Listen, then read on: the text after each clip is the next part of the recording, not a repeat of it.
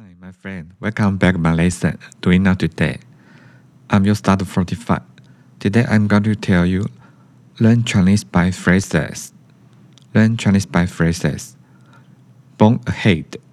B O N E H E A D. B O N E H E A D. In Chinese means 没脑筋的人。没脑筋的人。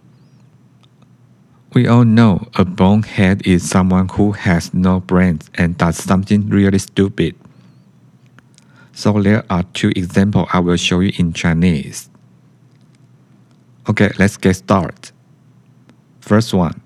Many people go hiking who were feeding the animals. What a bonehead.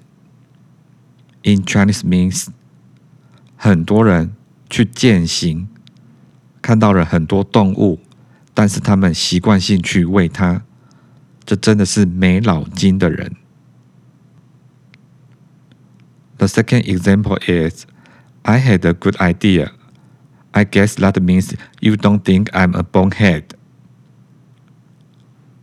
我有个好主意，我想这意味着你不觉得我是一个没有脑筋的人。Okay, let me repeat again. First one Many people go hiking who were feeding the animals. What a bonehead! In Chinese means 很多人去践行，看到了很多动物，但是他们习惯性去喂它，这真的是没脑筋的人。The second example is I had a good idea. I guess that means you don't think I'm a bonehead.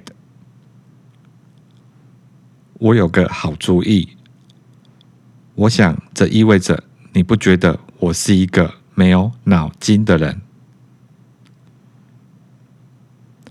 That's all for today. Hope you like. Thank you for listening and have a nice day.